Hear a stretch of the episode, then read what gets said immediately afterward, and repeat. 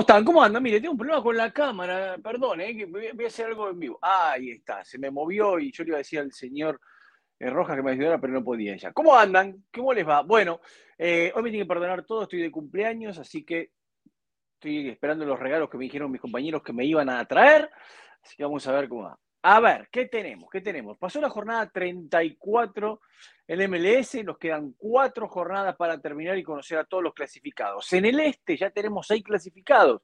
En el oeste, que está todo muy parejo, el único clasificado es el equipo que ama a Nico Moreno, San Luis. Así que todavía falta mucho por recorrer ahí y las cosas van a ir cambiando. Vamos a hablar de rayos y centellas, vamos a hablar novedades del Inter Miami de cara a la final de la US Open Cup. Está difícil. La cosa está difícil. Tengo algo de información también para futuras contrataciones. Tengo algo de información para futuras contrataciones. Bueno, además de eso, ¿qué tenemos? Tenemos la parábola, no, perdón, es la curva ascendente de Portland Timber y John Rojas, el matemático Rojas y la curva ascendente. Tenemos también lo de Atlanta United. Va a hablar el Gonzo Pineda aquí. Tenemos, la verdad, tenemos de todo. Tenemos un montón, un montón de cosas. El golazo que hizo eh, Lucho Acosta. La verdad que para mí es el gol del año, el gol de la temporada. Cierren ahí, porque a menos que Messi haga uno así, de ese estilo, no creo que otro lo iguale. Ha pasado de todo, estuve en Orlando frente a Inter Miami y vamos a hablarlo acá con el señor Rojas. ¿Cómo le va, señor Rojas? ¿Qué dice? ¿Cómo anda? Saludos para Unánimo Deportes, saludos para Pulso Sport, saludos para la gente de... Ahora estamos en Apple, tenemos el podcast. ¿eh? Pueden buscarnos ahí en los podcasts en Apple. Ahí estamos, gracias a la gestión de este señor, el señor John Rojas. ¿Cómo le va, señor Rojas? Muy bien, Diego querido, se adelantó usted a la felicitación por el cumpleaños. No, no pensaba que lo iba a decir usted mismo, pero bueno. Claro, yo me auto. Sí, sí. Ahora llega a esa edad en la que, ¿qué carajos hay que celebrar? Si uno, ya, llega a esa edad en la cual ya no quiere cumplir años. Uno no sabe si está cumpliendo uno o perdiendo uno. Exactamente, exactamente. Sí, tal cual, tal cual. Eh, no sé cómo irá a ser el día hoy, pero por alguna razón, vea, arranqué con café y tengo el mate listo detrás, o sea que no sé cómo iré a estar por la tarde, pero bueno. Un poco hiperactivo. bueno, yo tengo un poco problema de luz, me parece. Se me fue la luz, pero no importa, ahí estamos bien, estamos bien. A ver. No solo el golazo de Acosta, sino que si le entra la chilena anterior, aquí hay que cerrar el estadio, en todo caso. Exactamente, exactamente. Una cosa de locos el partido de Lucho. Y... Es que la temporada de la temporada de Lucho ha sido fantástica. ¿eh? Fenomenal, fenomenal. Y ya está. hablábamos de MVP y yo creo que va a ser difícil sacárselo. Que no esté, que no esté ahí, ¿eh? Que no esté sí. sí, sí, de acuerdo, de acuerdo. Tres horas en Austin esperando Tres horas para esperar un 3 a 3 que no le dio tres puntos a nadie. Tres tristes tigres. Bueno, mire, eh, estuvimos en el partido de Orlando Inter Miami. Ahí estaban los mosaicos, algunos de los que pusieron la gente de Orlando. Muy lindo, obviamente, el estadio lleno. La gente quería ver a Messi, muchas camisetas de Argentina, todo. Y lamentablemente no lo pudieron ver. No lo pudieron ver. Eh, Orlando lo apretó a Miami al principio no lo dejaba salir, le jugaba a que cometiera errores en la salida, ¿no? Y a partir de ahí, con los errores que cometía Miami, muy impreciso Ruiz, poco de Kremaski, Taylor también muy poco, el Tata se volvía loco porque había implementado el sistema de 4-4-2, eh, con 2-9 que no había jugado hasta ahora, Campana y Joseph, eh, a Campana le gritaba de todo el costado porque no aguantaba una pelota, no aguantaba una pelota y necesitaba que aguantara la pelota de espalda para que el equipo saliera y a partir de ahí poder construir. Le costaba muchísimo eso a Miami, Orlando se había diseñado muy bien, pero me pasa siempre lo mismo que veo a Orlando. Yo no sé cuántos partidos he visto esta temporada de Orlando y siempre veo lo mismo. Un equipo que tiene uno de los mejores mediocampos, mm. un equipo que tiene un montón de poder ofensivo, pero un equipo que toca la pelota de manera intrascendente y no hace goles. en un primer tiempo de superioridad, las dos mejores las estuvo Miami, con dos de campana, un cabezazo y un tiro de afuera. Un equipo que estaba muerto, ¿eh? Y que, y, que hay que, y que hay que darle eso también a, Inter Miami, o sea, jugó con 4 sub 20, uh, usted decía Ruiz, eh, errático, tal, pero al final del día es un chico, apenas está teniendo sus primeros minutos como profesional, está viviendo un año intensísimo porque fue a selección nacional por primera vez, una selección que, que sí es, su país, es su cultura, etcétera, pero ir a Honduras y metérsele a lo que es el tema de selección a un chico criado en Estados Unidos, eso no es tan fácil. Y hizo el gol, eh, y el equipo la peleó, la peleó. Y, yo creo que el jugar con los dos nueve, más allá de ser una disposición táctica de Martino, era más una opción de tener tipos experimentados de peso en el campo de juego al mismo tiempo. O sea, ¿cómo hago para tener más peso? Sí, también, eh, lo entiendo eso. Pero, por ejemplo, en el caso de Ruiz. El caso de Ruiz es para un análisis bielcista. ¿Cuál es el análisis bielcista? Para todo el mundo, Ruiz hizo un gol y como hizo un gol, jugó bien. Sí, no, no. Jugó horrible. ¿Mm? Todas las veces enganchaba muy bien y la perdía, y la perdía, y la perdía. Miami no se fue perdiendo 3 a 0 el primer tiempo. ¿Saben por qué? Porque el árbitro, el señor Armando Villarreal, creo que es, si no me equivoco, lo perdonó. Sí, Villarreal. Lo perdonó. Porque tenía que haber jugado con 10. Porque los errores de Ruiz provocaron que el Toto Avilés generara dos faltas de tarjeta amarilla. Una fue tarjeta amarilla, en la otra se lo perdonaron. Entonces, eh, el otro día creo que fue, creo que fue el mismo Oscar Pareja cuando fue el partido de OPK, decía, bueno, paremos con el circo, ¿no? Porque él consideraba que habían ayudado a Miami. Sí. Esta vez lo ayudaron. Miami tiene que jugar con 10 al minuto 20 de juego. Con 10, ¿eh? No había. Pero póngale otro rótulo. No falta. No diga lo ayudaron. Se, que se equivocó el árbitro, que es cierto. Fueron a favor de Miami. Le cobraban todos los full chiquititos. Todos los full chiquititos se los daban a Miami. Y Orlando no. Es más, los jugadores de Orlando en un momento se calentaron. El partido se puso ríspido. No, ¿Eh? Hubo rojo. entran esas siempre. Y también Orlando está frustrado porque no le puede ganar. A pesar de que Miami no ganó nunca, no ganó nunca en Orlando, los últimos partidos Orlando no le ha podido ganar. Y entonces los jugadores están más frustrados, se quedaron calientes del partido anterior. Sí, eso es verdad. Y a partir de ahí es como que bueno. Pero bueno, el Tata consiguió un punto. Era una fecha en la cual, era una fecha en la cual, era una fecha en la cual todos habían jugado para Miami, los dos de Nueva York. Pero ¿qué pasa? Y, el Red Bull que también ganó, ¿no? ¿Qué pasa? Si Miami ganaba, acortaba esa lucha a tres equipos. Correcto. Nada más. Como no ganó, pero bueno, el empate todavía tampoco era de presupuestar un empate en Orlando con los jugadores que llevó. Era de presupuestar un empate en Orlando con los jugadores que llevó. era, y con lo que vimos en juego. Exacto, era, digamos, era el objetivo. Normalmente desde afuera siempre se dice que el que juega a empatar o el que juega por necesidad pierde por obligación. Exactamente. Pero, pero Miami tenía claro que no podía perder, que pasara lo que pasara, no podía perder. Y no lo perdió, lo empató.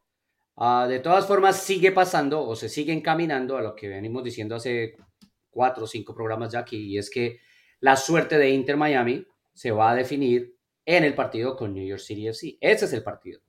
Al finalizar ese partido, uno de los dos va a quedar eliminado.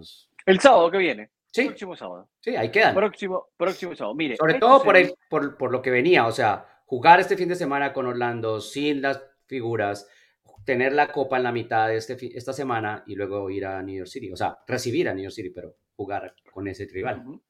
Esta fue una de las imágenes del partido más en el primer tiempo. Campana luchando todo el tiempo con Schlegel, para ganar una pelota. Y el Tata se ponía como loco porque no la podía ganar. y, pero, pero, es porque es que lo hablamos la semana pasada. Usted ponga Slehel a ese fútbol y Slehel es fantástico en ese fútbol. En lucharla, en pelearla, en usar el cuerpo, en reventar la pelota, en no dejar al delantero acomodarse. En ese juego Slehel es muy, muy buena pieza. Ahora, póngalo a salir con la pelota, a entregar bien la pelota, a cubrir este, una espalda sin regalar sus propios espacios o a cerrar sin una falta y ahí ya lo tienen problemas. Cosas para Miami, a ver, cosas que se complicaron para Miami. Pensando en el miércoles, estoy hablando del miércoles. Sí. Cristo salió lesionado. No. Central no. con un golpe en una no. ¿Sí? No. ¿Cómo que no? No. ¿Cómo que no? ¿Por qué no? No, porque no es por eso. Él sale por el golpe en la cabeza y ahora lo va a escuchar a Tata Martino, pero no es, es porque él sufre de jaquecas. Y él venía con jaqueca.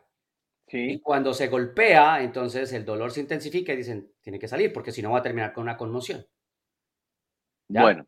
Pero no es, no es lo que nosotros sabíamos. No es lo que nosotros sabíamos. Y yo le digo una cosa, al Tata Martino no le creo nada.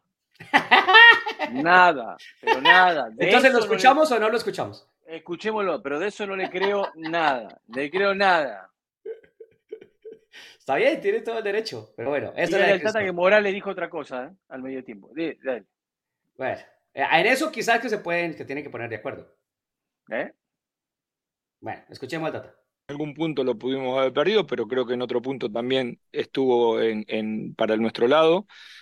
Eh, eh, teniendo en cuenta todo eso, después veremos si el punto en realidad para lo que buscamos sirve, pero si uno lo piensa como un partido aislado, la verdad es que me voy muy satisfecho porque eh, hicimos un esfuerzo descomunal. Sergi, Sergi sufre de migraña y hoy lo que le pasó es que tuvo migraña, cuando tiene migraña tiene problema con la visión, pero no creo que tenga ningún problema para jugar el partido de, del miércoles. En realidad vamos día a día. Em, lo iremos evaluando y como siempre digo, este, primero escucharé qué me dice él y cómo, cómo se siente y después también tenemos que evaluar los riesgos futuros.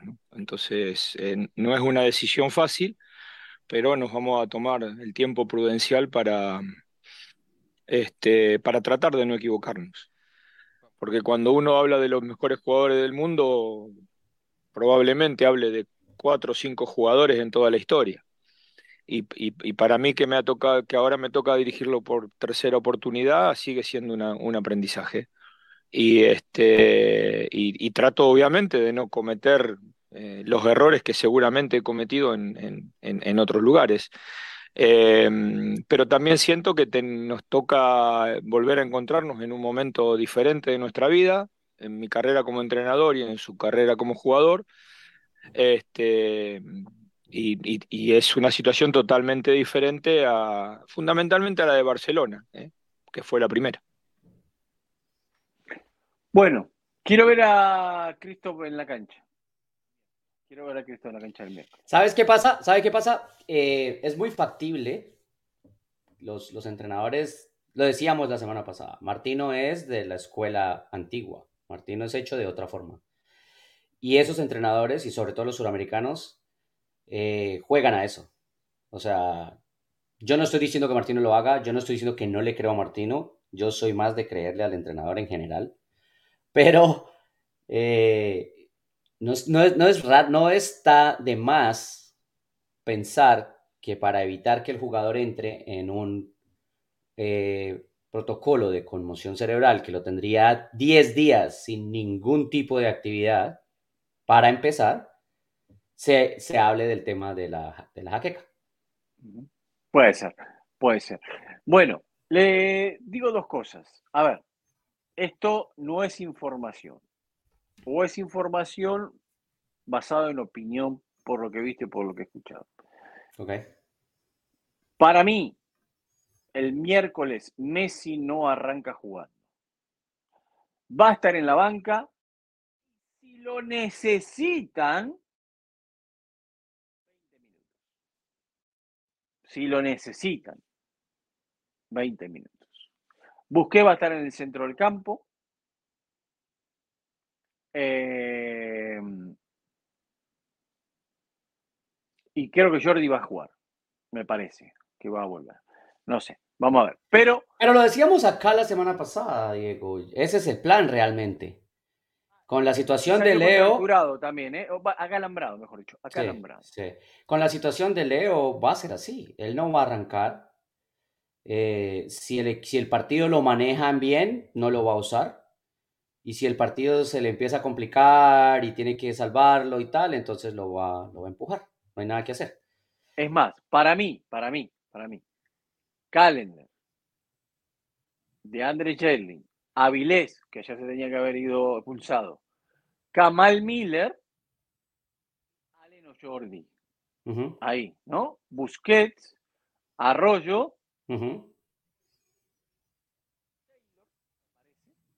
Puede ser. Kremaski si está bien. Sería el cuarto volante ahí. ¿eh? Y no creo que haya quedado convencido de la prueba de Joseph y Campana.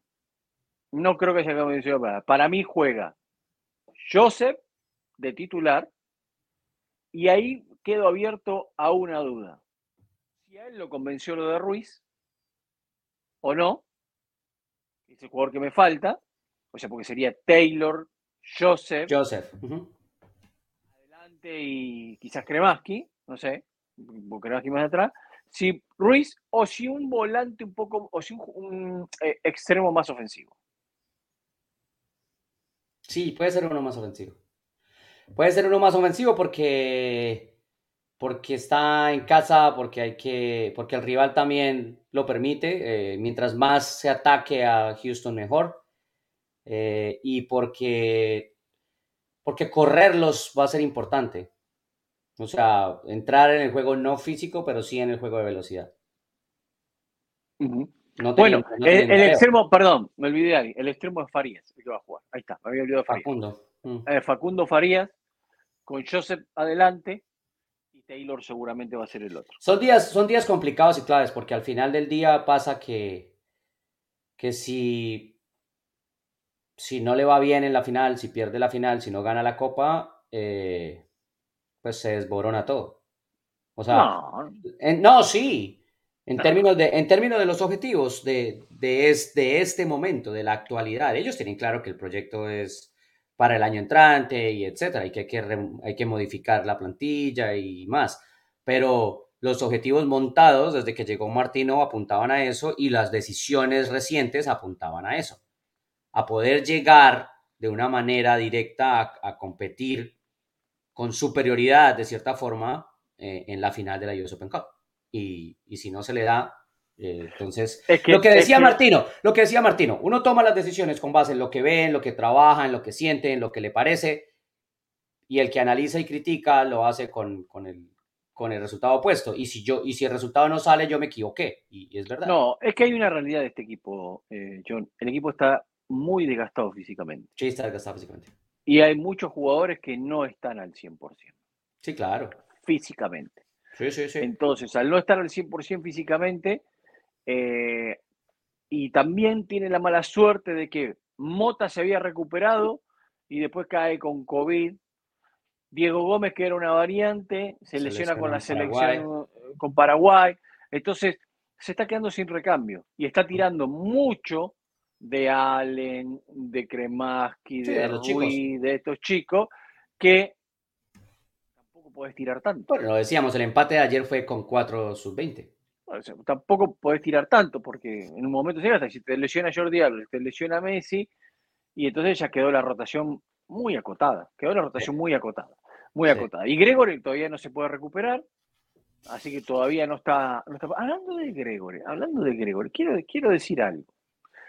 Vio que Inter Miami el otro día renovó a Campana. Inter Miami tiene a Campana, Avilés y Farías bajo contrato de DP sub-22. Sí. Y tiene a Messi Busquets con contratos de jugadores eh, franquicia, ¿no? Mayores. Mayores. Bueno. Eh, Para mí van a contratar un pez gordo en enero. Pero no va a venir como jugador de franquicia.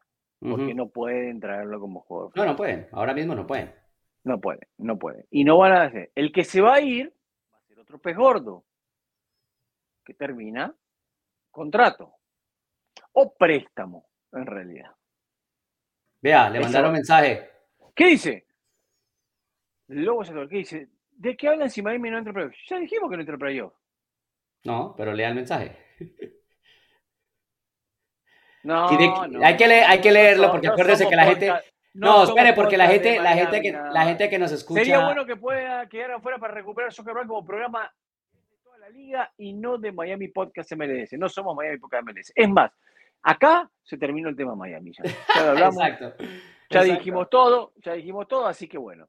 Pero Eh, saltemos, pero saltemos, saltemos con Miami a su rival. O sea, porque es el rival del miércoles y de eso estábamos, eso es lo que estamos encarando, ¿no? Por eso estamos hablando de Miami, porque tiene la copa enfrente. Cuénteme, cuénteme del rival de Miami. Pues es, es Houston Dynamo, el rival de Inter de Miami. Esto no es nuevo, esto se sabía, digamos, porque es parte de la, de la copa, de así venía. Ah, la semifinal quedó sembrada hace casi un mes largo ya, ¿recuerdan? Am, y Dynamo está en una dinámica muy interesante. Perdió el fin de semana, sí, con Sporting Kansas City, pero ah, usando una rotación. Porque rotó jugadores. Sí, Eso claro. es- Y viene, y viene de una dinámica, viene en una dinámica muy interesante porque es un equipo que normalmente a los últimos años ha sido un equipo que lucha, que pelea, que juega medio feo, que de vez en cuando ah, anima para tratar de entrar a los playoffs, que se había quedado muchos años por fuera de los playoffs, que el estadio la gente no le ponía mucha atención por, precisamente por el producto en el terreno de juego, que llevaron un entrenador al que realmente no le creemos mucho, que es Ben Olsen en términos generales de estilo de juego, digámoslo de esa manera, que salió de DC United con demasiados palos, precisamente desde DC United, eh, por, las, por la manera de manejar el camerino, los jugadores, etcétera. Ah, pero estuvo mucho tiempo en DC United. Sí, mucho, mucho, Estuvo mucho tiempo en DC mucho. United. Y tiene a Dynamo jugando muy atractivo, juega muy atractivo. Es lindo ver jugar al Dynamo. Se divierte cualquier persona viendo jugar al Dynamo. Y traía una racha de siete, ocho partidos casi sin, sin perder, eh, con, con rivales interesantes enfrente y ganando. Entonces, ese es más o menos el rival que, que tiene Inter Miami con o sin Messi el miércoles para la final de Copa. ¿Y lo tiene a Olsen acá? ¿Va a hablar con nosotros? Olsen, Y tenemos a Olsen, tenemos a Olsen hablando precisamente de esa derrota ante Kansas City y de lo que se viene el, el miércoles, porque es claro, si, si para Martino la Copa era el objetivo cuando él llegó, para Olsen es, también, para es lo más grande que hay en todo el Claro, tiempo. sí, sí, para Olsen también. A ver, Sí. escuchémoslo. come down and Ellos fueron fuertes de romper, no fuimos muy buenos rompiéndolos. Tuvimos un momento al final en el que debimos haber sacado algo hoy. Una oportunidad muy buena con would pero fue una gran atajada. Y Cody ha estado muy bien con nosotros anotando goles. Ojalá este esté guardándolo para el miércoles. A massive opportunity ahead of us, so it's about Tenemos una gran oportunidad enfrente y ahora se trata de descansar, uh, recuperar y prepararse para Miami. Será bueno que pongamos todo el enfoque en esta oportunidad que tenemos. Limpiar las heridas de hoy, sentirnos decepcionados por lo que pudo hacerse aquí, Uh, pero ha sido en general un buen periodo de seis o siete partidos.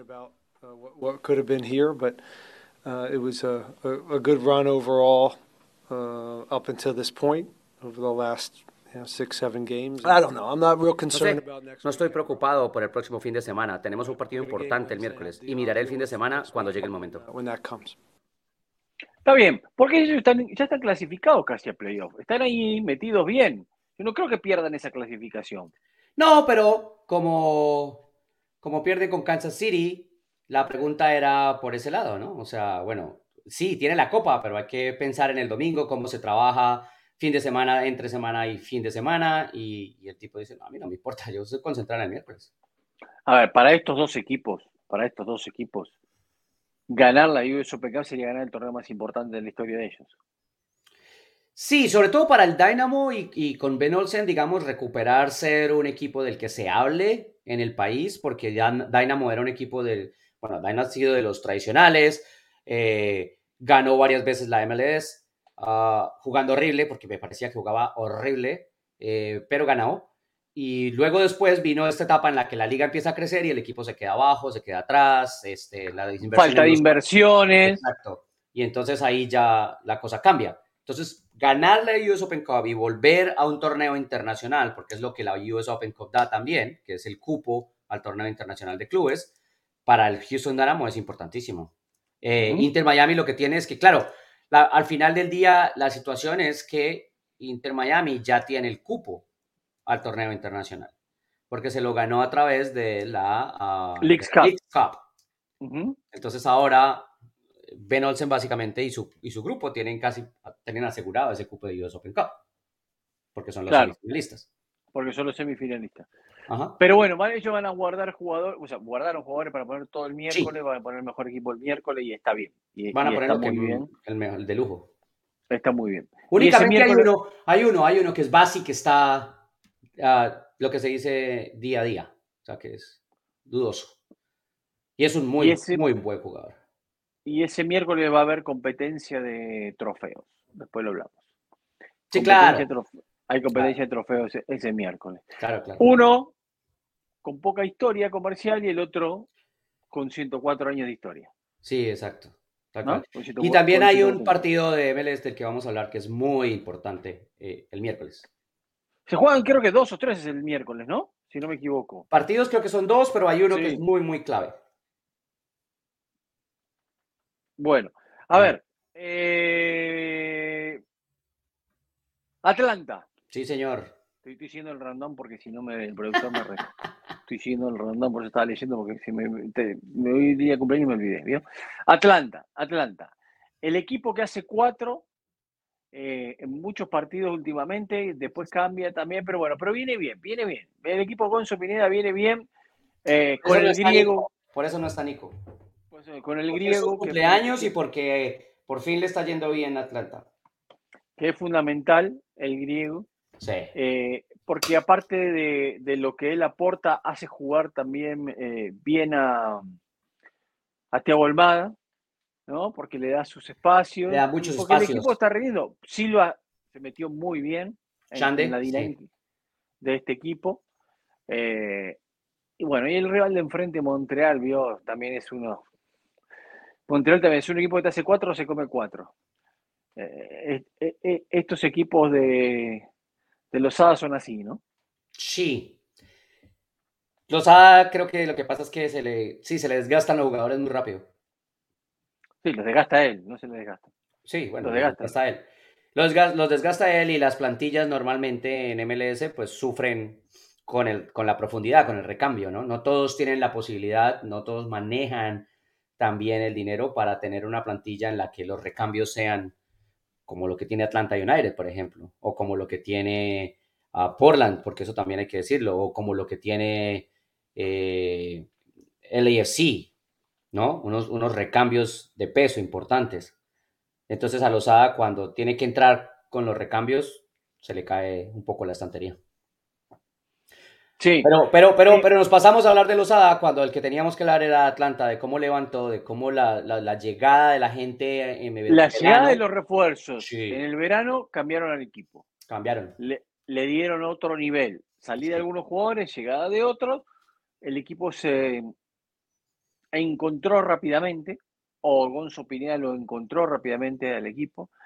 El griego se lesionó menos también, jugó más partidos porque se la pasó, tuvo muchos partidos en los cuales estaba, estuvo lesionado, en estos últimos encuentros ha jugado muchos partidos, y hoy él, Mukhtar y Lucho Acosta son los goleadores de la liga, sí. los que eh, luchan por la bota de oro que, que, tiene. A mí me gusta mucho cómo juega eh, Giacomakis.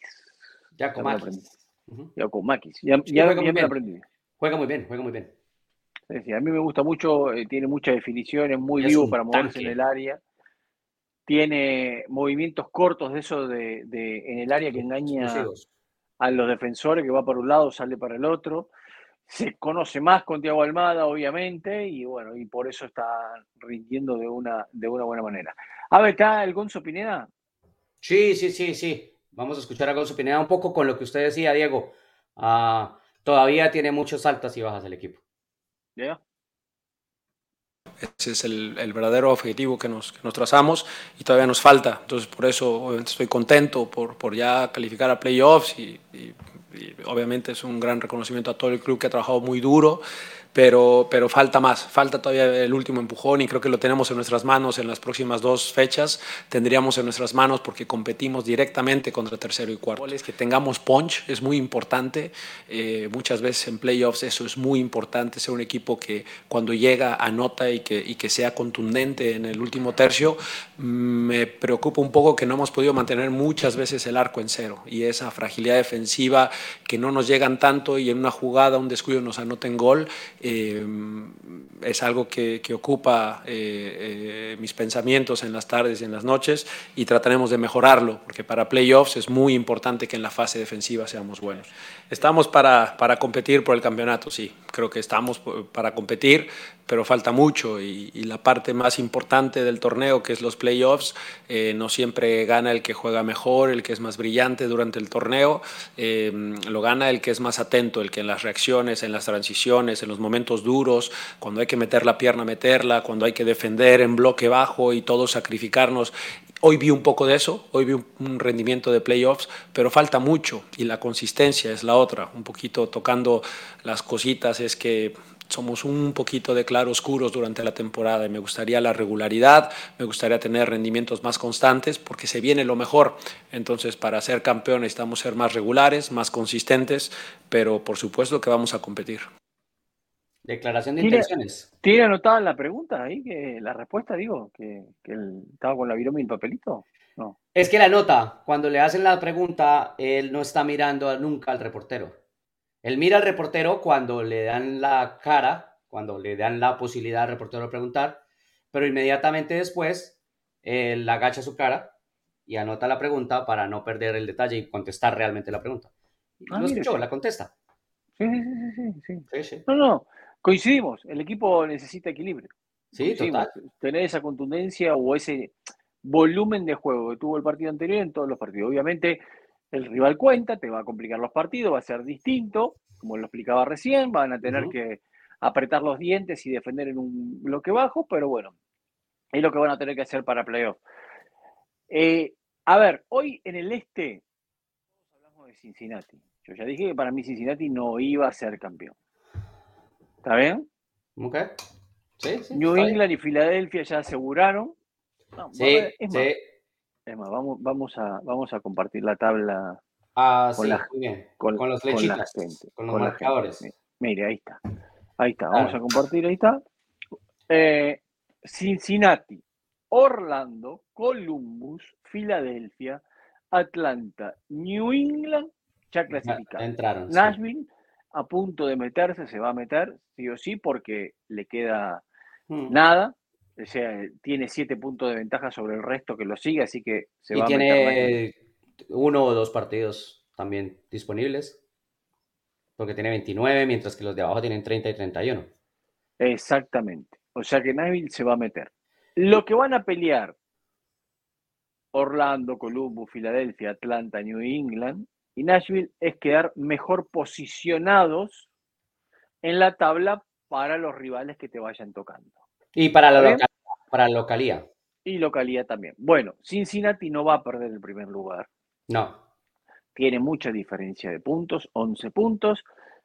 Ya está ahí asegurado que va a ser el primero, a pesar de que matemáticamente todavía no lo puedan poner, que ganador soporte de Chile y toda la historia, pero va camino a eso. Va camino Sí. a eso, no creo que nadie lo haga. Ahora, eh, después vamos a hablar del oeste, que si la gente mira para el lado del oeste hay un solo clasificado porque están todos tan apretados que todavía no se pueden definir esos clasificados. Pero bueno, ya sabemos algunos que van a estar, a pesar de que matemáticamente todavía no lo pueda poner la liga como clasificados. Y acá viene lo que antes decía John. Con la victoria, New York City, el partido se suspendió el sábado, se jugó el domingo por una rotura de un caño Sí. en el estadio del Red Bull. Ujú. Eh, le gana 3 a 0 a Toronto y se mete noveno en esta pelea por clasificar a postemporada, con 31 partidos. Ujú. Charlotte, Miami tienen 29, dos partidos menos, están a 5 y a 4 puntos de ellos. Claro, Hay el próximo es Miami New York City. Exacto. Hay que ver qué, qué pasa y en, y en la mitad de semana se completan un par de algunos, así que también ya va a modificarse. Hay que ver qué pasa que se puedan meter. DC sigue peleando, eh, pero DC depende de, o sea, es el Deportivo Venteque. Sí, más o menos. El Deportivo Venteque. La verdad que hace toda la que puede, hace, hace todas.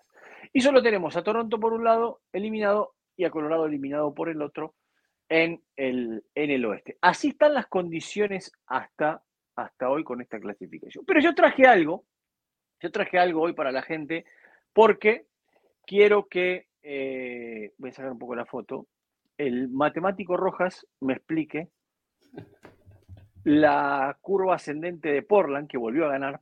Le gana Colorado. Está bien, pero hay que respetar. Volvió a ganar.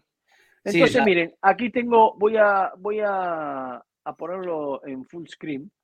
Aquí tengo la curva ascendente de, Portland.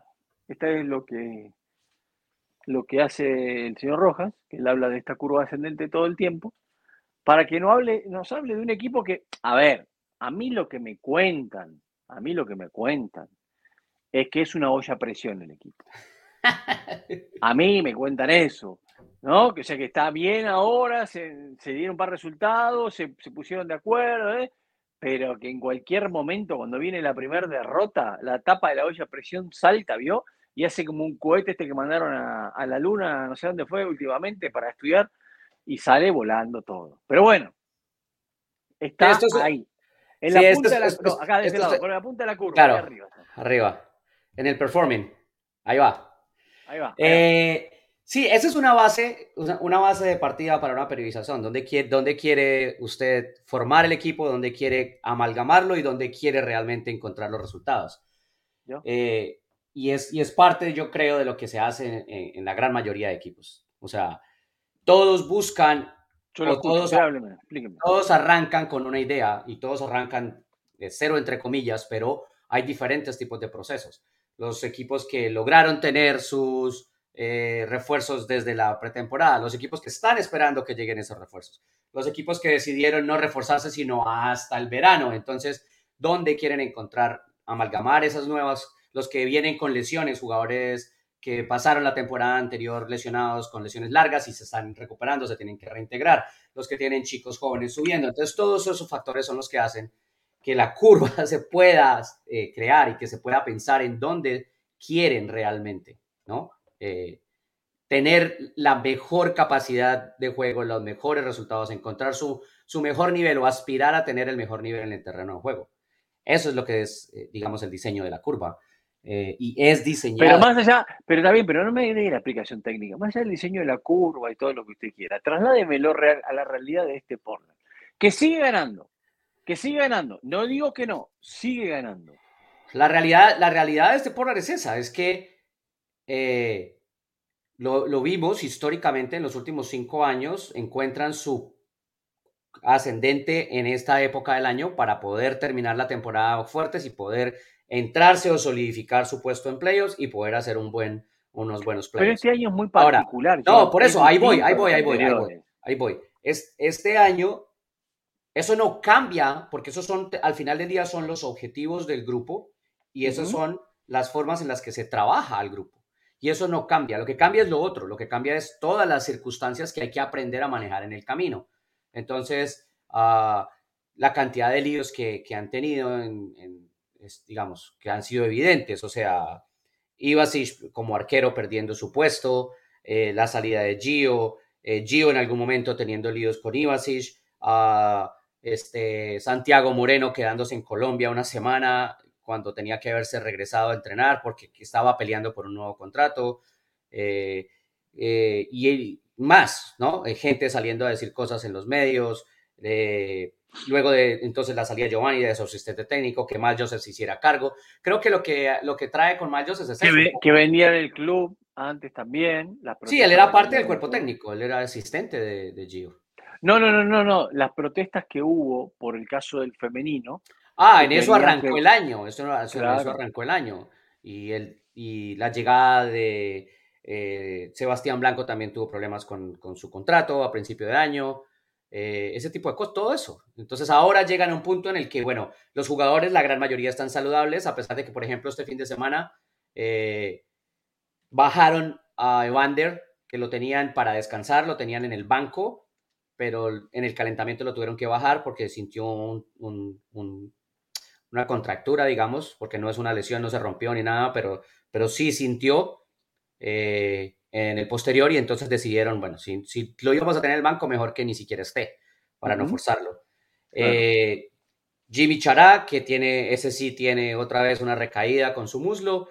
Diego Chará, que lo operaron de una apendicitis. Apendicitis. Una cosa rara, pero bueno, el tipo la semana pasada, el jueves, se fue para su casa normal y amaneció en urgencias operándose. Y le pasó. Entonces no hay nada que hacer. Eh, pero, pero recuperan a un tipo como Mura, que, eh, que es un goleador, que tuvo un año durísimo recuperándose de su rodilla y que ahora está de vuelta, que ahora está de vuelta como, o sea, en, ahora sí se puede decir está de vuelta porque está teniendo partidos completos, porque está marcando goles, porque está entrando en las divididas y poniendo el cuerpo al límite como es su fútbol. Y eso toma tiempo desde una lesión de rodilla llegar ahí y él ya lo consiguió. Entonces esas cosas... escuchémoslo, Mora. a ver, ¿lo tiene ahí? Esas cosas son las que hacen, Diego, que el equipo empuje para adelante. De todo. Eh, por ahí en el primer tiempo creo que teníamos controlado el, el partido, íbamos ganando 2-0 eh, y, creo que jugando muy bien.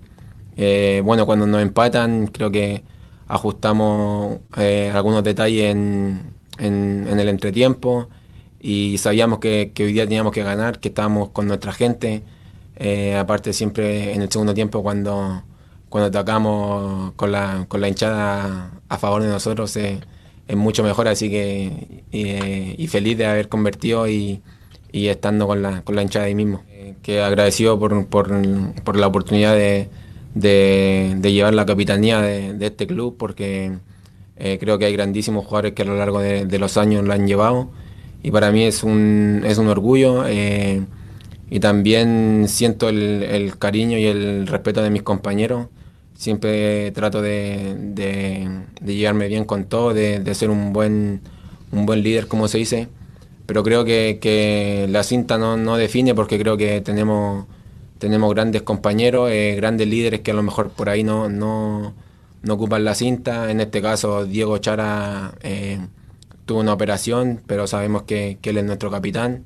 Y también tenemos a, jugadores que, que la han llevado, como Maviala, como Sebastián, como Subaris que, por ahí son, son jugadores muy, muy importantes para nosotros, así que, que feliz y tratando de, siempre llevar por el, por el, irme por el buen camino. Eh, bueno, en ese momento eh, le quise dar la, capitanía a él porque, porque creo que él es un jugador importantísimo para, para nosotros, para, para el club, lleva mucho tiempo. Eh, Sebastián es como mi hermano para mí y le tengo mucho respeto por por todo lo que ha logrado en, el club. Entonces en ese momento se la quise dar, eh, Sebastián me dijo que, no, que, quería que, siguiera yo con, la cinta y, la verdad que, aprecio también lo, que, lo que hizo porque, como te dije anteriormente, Sebastián es un, es un jugador importantísimo para, para nosotros, un ejemplo como, como compañero, así que, que agradecido por, por lo que hizo en ese momento.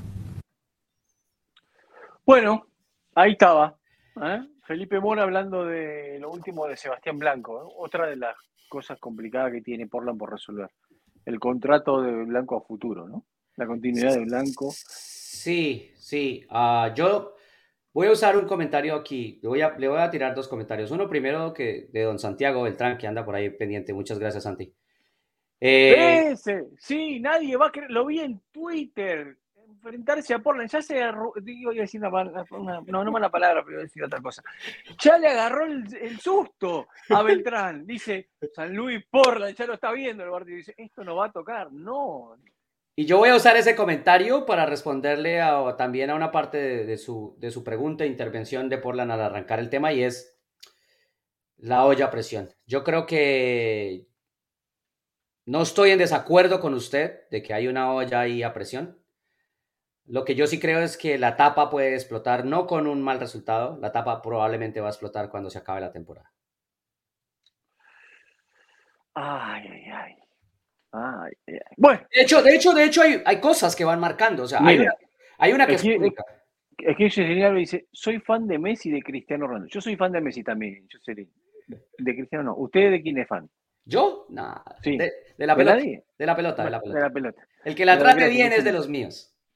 Eh, cuénteme lo último que iba a contar de Portland. No, eso, que eh, es público ya, de hecho, por ejemplo, que el arquero Ivasic ah, presentó una queja formal ante el sindicato de jugadores contra el equipo.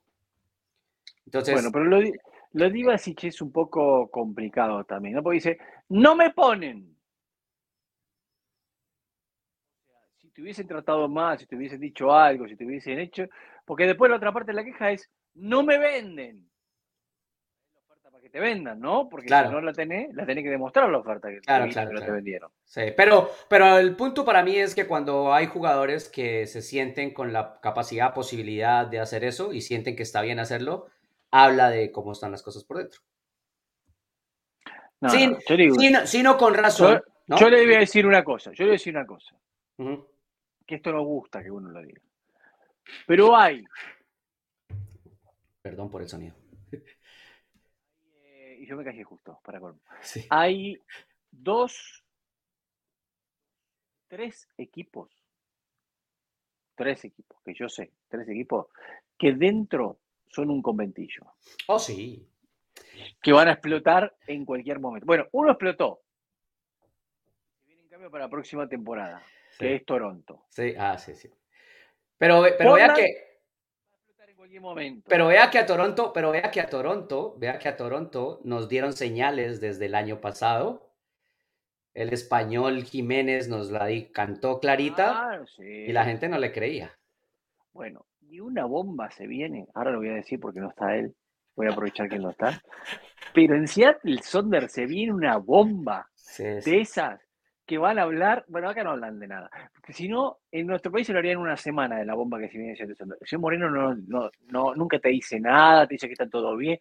Yo le aseguro que Seattle se viene una bomba, a menos que salgan campeones de esa, ¿vio? La pegan de vuelta, salen campeones y va a quedar todo bajo la alfombra. Se van calladitos todos. Pero si no, se viene una explosión. Bueno, dejémoslo ahí, dejémoslo ahí. Hablemos de los rayos y las centellas. Sí. ¿Le Tres parece? horas de retraso. Tres horas de retraso. Esta foto la publicó el señor Marcelo Balboa, pero la tomó alguien del crew de la transmisión de televisión. Tremendo. La verdad, es la primera vez que veo una imagen de un rayo tan grueso. Sí. Y ¿No? además, además, El grosor del rayo es impresionante. además la foto es fenomenal porque no deja claro si es la, la dirección del rayo lejos del estadio o que atraviesa el O se impactó en el, en el córner del estadio, ahí en la tribuna, ¿no? Si descargó Ajá. ahí. Ajá. Ah, por suerte fue lejos, no fue en el estadio, pero obviamente que la tormenta fue muy fuerte, el partido se tuvo que demorar, era el partido que cerraba la jornada, Sí. tres horas, se terminó como a la una de la mañana del este, más o menos. Sí, claro. Empezó a las 11 y 40 hora local en Austin. Sí, así que bueno, terminó, terminó realmente súper, pero súper tarde este encuentro por esa, por esa tormenta. Hoy la gente me está llamando, el celular no para, pero bueno, entiendan que es por, por esto. De vuelta, le pasó al Galaxy lo que conté el otro día, lo que le viene pasando en la mayoría de los partidos. Arrancan dormidos, Sí. arrancan dormidos. Tienen la capacidad de después de poder meterse en el encuentro y competir. Y por eso terminaron 3 a 3. Esto yo se lo doy como algo bueno del equipo. Se es que tiene que, si no me equivoco, Diego, tienen el récord del equipo con más puntos recuperados tras ir perdiendo durante los partidos. Pero seguro, seguro. No lo tengo ese dato, pero seguro, ¿eh? Porque que me acuerde, estamos hablando de seis o siete partidos Sí. que arrancaron perdiendo. Y muchos de ellos, como este, no perdían por un gol. Perdían por dos o por Dos. tres goles. Sí. Y se recuperaron y pudieron eh, eh, empatar y algunos hasta ganar. La otra vez ganaron 4-3. 4-3, La otra vez ganaron 4-3. Lo dieron vuelta, eh, que fue increíble, ¿no? Que fue increíble. Pero claro, no le sirve de mucho. No, no. Lo que veníamos El esfuerzo que están haciendo, lo que están logrando, no le sirve, lamentablemente. Es muy poquito y es muy tarde. Esa es la verdad. Eh, yo quisiera que, vamos a ver si vemos las tablas de nuevo, porque es que la verdad es que se habla de, o sea, se entiende que empatar de visita es bueno, es importante, y además viniendo de ganado en casa, pero ya es muy poquito. Ya es muy Sí. poquito. Ya no Ahí le toca, ya, ya no le toca. Ya Galaxy, lamentablemente, Tiene No, no, no. ¿Y 34 sabe qué? con 29.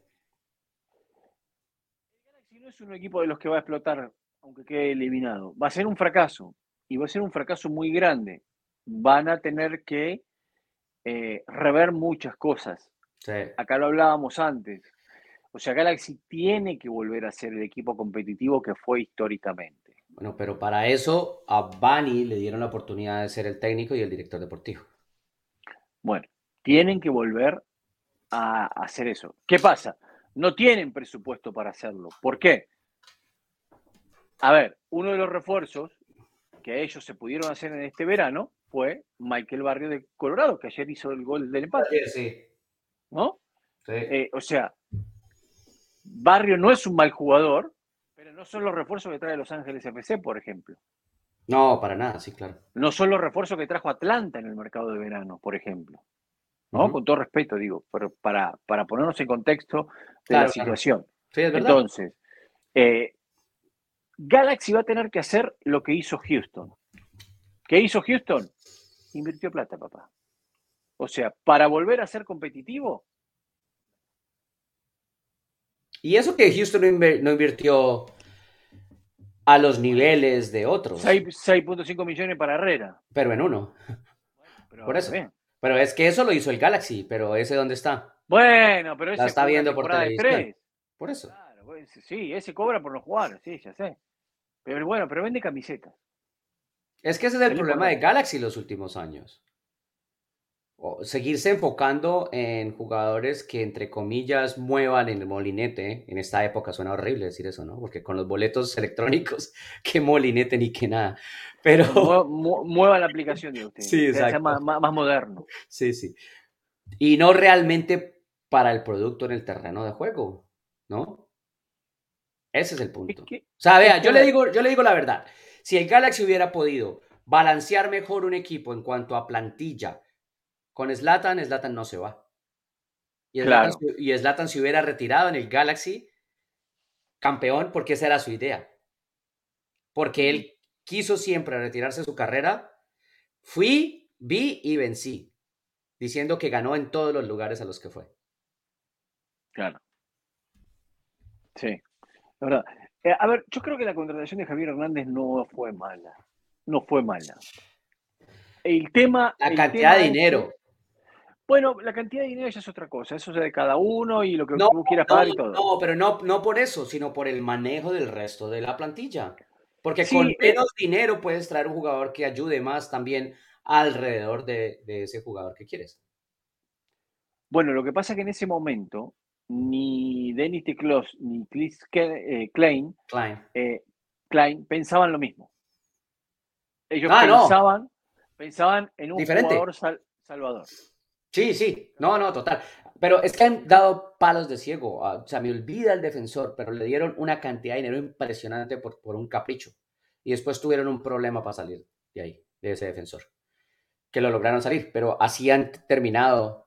ese es el tipo de cosas. O sea, por ejemplo, Colorado tiene un interino, un entrenador interino, ¿verdad? Salió de Fraser. Los últimos cuatro entrenadores de Colorado, todos tienen contrato con Colorado. O sea, ellos siguen pagando cuatro entrenadores. ¿Qué puede uno esperar de la contratación del próximo entrenador si ellos siguen pagando eso? Lo mismo pasa en Galaxy. Si ellos metieron un montón de dinero a un montón de jugadores que han ido no produciendo y que han ido perdiendo ese dinero, ¿qué se puede esperar? Por ejemplo, la contratación de Douglas Costa. Douglas Costa venía mal de no jugar en, en todos los equipos que había pasado. En todos los equipos que había pasado. Entonces vos decís, no te das cuenta que vas a invertir un montón de dinero en un tipo que por algo no está rindiendo en todos los equipos. O sea, el scouting es muy malo. Es muy malo en ese aspecto. No, no, no. No, la decisión. O la decisión. Porque, porque es que ese es el punto. No significa que el scouting haya dicho, vea, ese es el jugador, contrátenlo. Luis, ¿sí? Costa. No, va más por el otro lado, va más por la, el que toma la decisión, que no es el que hace el análisis, que no es el que ve al jugador en general, sino que ve la última sección, decide irse por algo que no lo tenemos claro. Su amigo se lo recomendó, su, eh, el agente son conocidos, es un paquete como les metieron a los Cabral, eh, porque trajeron a los dos hermanos y, el otro terminó jugando en, en USL toda la vida mentiras, toda la vida no, pero digo, a eso llegó y nunca, nunca, nunca produjo suficiente y el otro se fue para Colorado, entonces, ese tipo de cosas, ¿no? ¿Son realmente producto del desarrollo del análisis de scouting o simplemente decisiones a la olla de los taros? Bueno, aquí tenemos todos los resultados que se dieron en la jornada 34. Buena victoria de San Luis en Minnesota, porque Minnesota necesitaba ganar también ¿eh? para meterse y San Luis saca una victoria muy importante ahí. El, San eh, Luis no convence, Nico Moreno sigue todos los fines de semana. Sí, sí, sí, suma y suma y suma y suma. Eh, y, sigue, y sigue sumando. Minnesota ahora quedó décimo primero, Kansas sobre ellos. Y Dallas, que tiene dos partidos menos, es el que está noveno. Hablando de Dallas, juega a mitad de semana. Sí. afuera, para mí. Es gravísimo. Para mí es un fracaso. Sí, sí. Lo dijimos, para mí es un fracaso. Y ese es uno de los equipos que demuestra el tema de, de la curva. Un equipo mal planeado en curva termina bajando en la hora importante del torneo y tendría que ir hacia arriba. Sobre todo un equipo que no tiene tanta profundidad. Dallas tiene un buen equipo, pero no es muy profundo. Bueno, o sea, vamos a escuchar que planeó mal la curva entonces.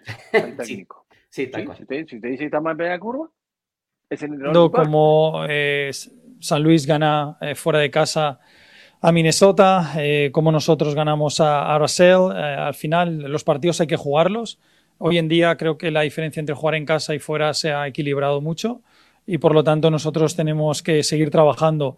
Eh, yo lo dije hace unas semanas, hasta el último partido eh, se va a estar peleando no solo nosotros, sino muchos equipos por estar. Eh, y creo que, mira, ir sumando al final es un factor importante porque nos va a dar la oportunidad de poder seguir peleando por los puestos que queremos estar. Al que creo que conseguimos construir más momento eh, presionar más arriba, conseguimos que el rival tuviera menos posesión, que golpeara más el largo.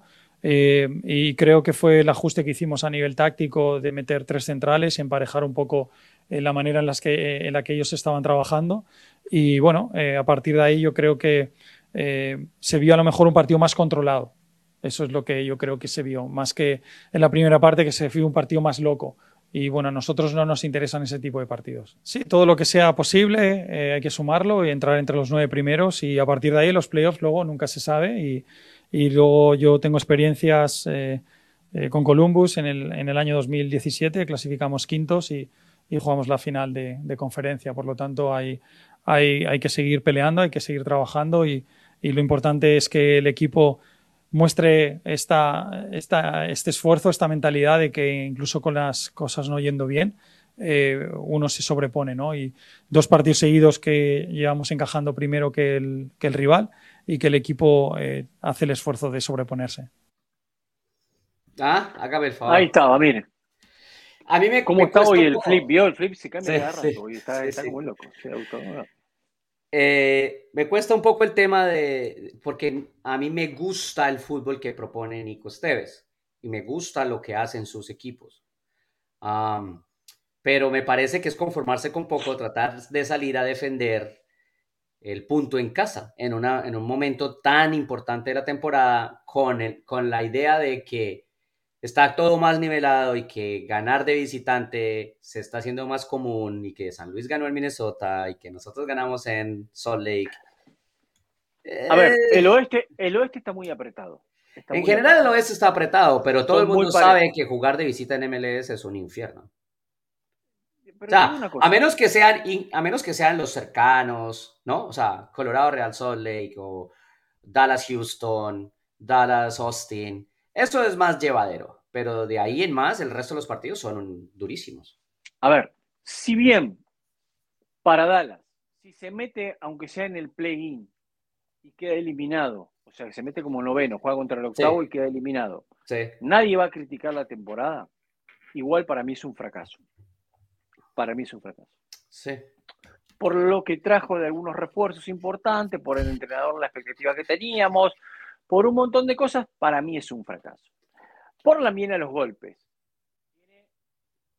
No, pero. Los que Dallas, ¿no? Y, pero, sí, pero y Portland ya se metió sexto.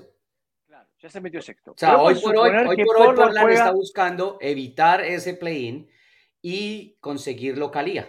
Imagínense. Por eso. Vamos a suponer que Portland se mete al play-in, ¿no? Vamos a suponer. Y queda eliminado. No podemos decir que fue un fracaso porque vino de golpes todo el año. Sí, sí. Vino de golpe todo el año, sí.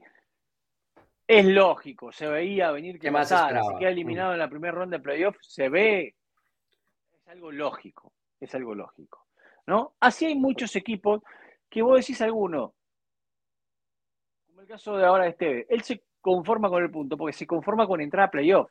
Claro. Pero es que en realidad, porque en realidad no te vende solamente entrar a playoff e irte en la primera jugada. Claro.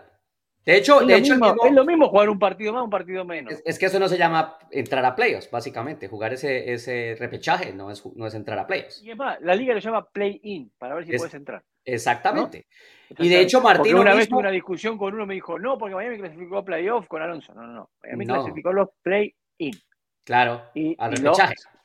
Al repechaje. Al repechaje. Exacto. Nunca de hecho, el propio Martino, hablando de eso, de la situación de los equipos, o sea, porque Martino decía así, no sabemos si el punto realmente nos va a servir o no, hasta que no termine y sepamos si sí nos metimos o no. Ese es el objetivo al final, tratar de meternos. Pero aún si nos metemos, vamos a llegar con las piernas en el mundo entero. O sea, los jugadores, el esfuerzo va a ser brutal y, entonces no sabemos qué pueda pasar. Pero ya hablamos de Miami, dejémosle. no, no, lo, traía a colación de cómo los equipos manejan ese tipo de cosas. Y el esfuerzo es diferente cuando se está peleando por entrar.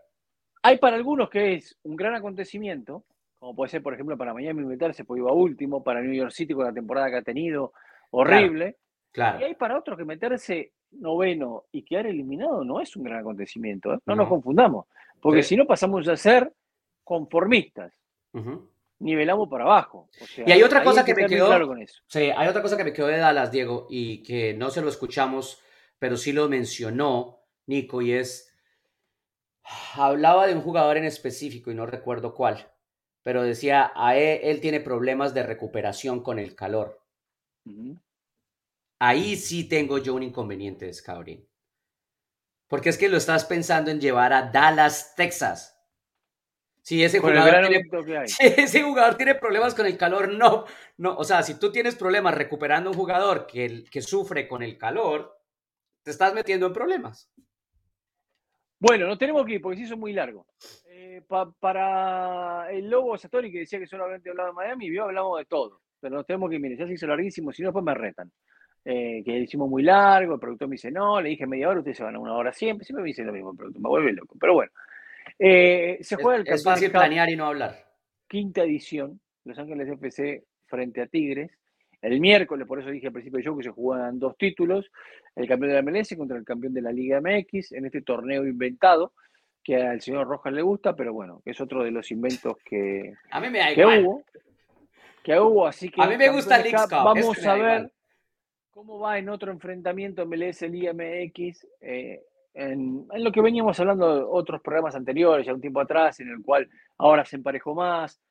y esto está lindo porque Tigres viene bien, ¿no? Y los, viene, viene a ganar el clásico. Sí, exacto. Viene a ganar el clásico regio. Y los dos tienen buen equipo. La verdad que en planteles los dos tienen muy buenos planteles. Sí. Así que puede ser un partido bueno. Espero que sea entretenido también, que sea interesante. Eh, y lo bueno que hicieron esta vez es que no lo pusieron al mismo horario que la final de la US Open Cup. Este partido se va a jugar a las 11 de la noche, tiempo del este, mientras que el de US Open Cup se juega 8 y 30 de la noche, tiempo del este. Pero también tiene su catch, como se dice en inglés, ¿no? El uno se juega en Los Ángeles y el otro se juega en Miami, ¿no? Jugarlos a la misma hora es casi imposible. No, no, no, bueno, está bien, pero cosas han pasado, ¿no? Cosas han pasado. Pero además de eso, también hay que dejarle claro a la gente que el calendario de US Open Cup no depende de MLS. No, no, no. ¿No? Depende de la organización de US Open Cup, que exactamente es la federación misma. Es un torneo de la federación. Es el torneo más antiguo que hay aquí en el país. Bueno, nos vamos. Yo creo que es mejor. Es mejor. Gracias por todo. Suscríbanse a nuestro canal de YouTube, al canal de Soccer Bar, por favor. Le agradecemos. Suscríbanse en Apple y den comentarios en Apple, ratings en Apple, porque eso ayuda muchísimo. Exactamente. Ahí manden los comentarios, todo lo que quieran. Nosotros escuchamos ideas. Cuando se acuerdan de la familia también. Eh, ahí eso leemos todo. No hay ningún, no hay ningún problema.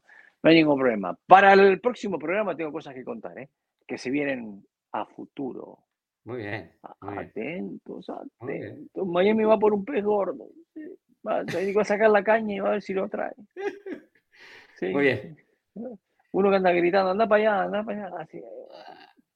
Anda para adentro, anda para adentro. vamos, anda para adentro. Feliz cumpleaños, don Diego, nos vamos. Chao, gracias. Me voy a festejar cumpleaños. Nos vemos.